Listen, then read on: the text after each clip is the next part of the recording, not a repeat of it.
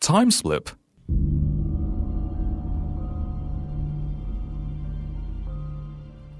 I was playing with my brother on the Cleedon Castle Hill when we heard a ghostly howling.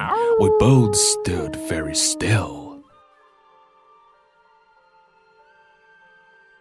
The sun had disappeared, the mist whirled round our feet. I looked up at the ruins, the castle stood complete. We saw high on the battlements an archer with his bow.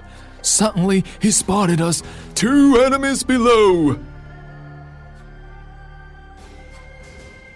The drawbridge started lowering.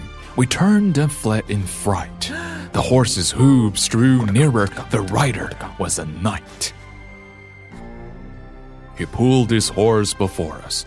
Stand fast, young sirs, hold back. Why spy on yonder castle? Does your master plan attack? My brother and I stammered.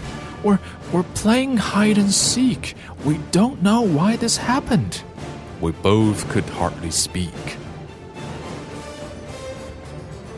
All lies. The knight was angry. Kneel down, I'll stop your tears.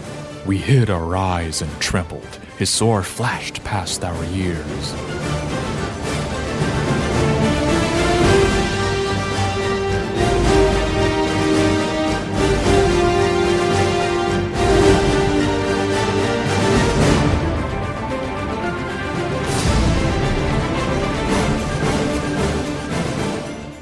It seemed like hours later, I lifted up my head. The castle was in ruins. It's gone, my brother said. Look, I shook my brother. It must have been a dream.